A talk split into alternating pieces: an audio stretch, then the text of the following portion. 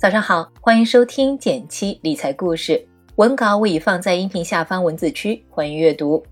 电台粉丝专属福利：微信搜索“减七独裁”公众号，关注后回复“电台”，免费送你一份百万人受益的理财入门课，仅限每天前两百名，先到先得。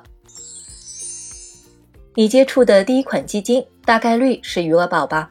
最早以随存随取直接使用。较高利率为卖点打进市场的余额宝，本质是货币基金，可以说是一代人的启蒙理财产品。在余额宝的巅峰时期，二零一四年一月二日，七日年化收益率是百分之六点七六三。然而，时间截止到昨天，二零一五年五月九日，七日年化收益率是百分之二点一三一。便捷性仍在，收益率降了三分之二。也许余额宝也会成为时代的眼泪。但余额宝的竞争力也已推动了银行前行，各大银行纷纷推出了按日计息的产品，同样有着随存随取的特性，年化收益率在百分之三左右。意图很明显是与余额宝抢客户。那么，银行推出的这类产品与余额宝之间的货币基金相比，究竟有什么相同和差异呢？我们今天以招商银行的招招宝为例，带大家一起比较一下。如果你手机里正好有招商银行 APP，不妨打开，找到招招宝，听着我的讲解，一起来看一下。首先，招招宝和余额宝一样，起购金额为一分钱，不过存的钱太少，单日利息低于一分钱的话，会显示利息为零。其次，招招宝是可以不赎回就直接使用的，取现、付款、转账都可以用招招宝中的钱，这一点也和余额宝一样。招招宝的背后不是只有一个产品，而是包含五只代销理财产品。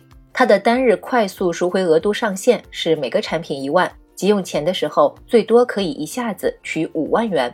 余额宝的话，它的转出规则一视同仁，单日快速到账最多一万，普通到账需要等待两天，期间收益照算。这里要提醒大家的是，不管是余额宝还是招招宝，都不会在宣传页上写那么细致的规则。而是只放出优点，就像元气森林的零蔗糖风波一样，商家总爱宣传产品的优点，但其实他们也没隐瞒本质，而是会在容易忽略的地方展示出来，比如在成分表和产品信息中。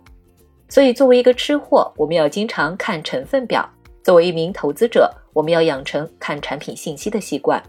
一般必看的信息有风险等级、买入规则、赎回规则、收益规则、历史收益率。风险等级一般在比较醒目的位置，可以看到货币基金的风险等级基本上是低风险。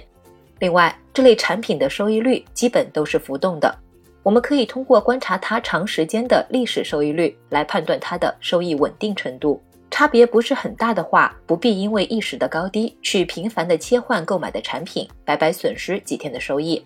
另外，随存随取类理财产品比起收益率，灵活性也很重要。所以要特别注意赎回规则，不要想当然的认为一天能存多少就能取多少，耽误了用钱的计划。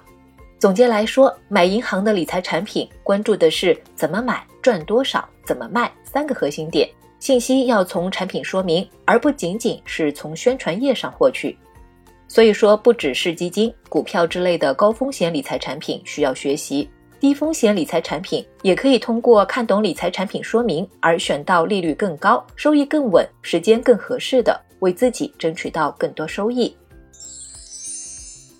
好了，今天的分享就是这些，虽然比较简单，不过还是很实用的，尤其适合刚开始投资的朋友。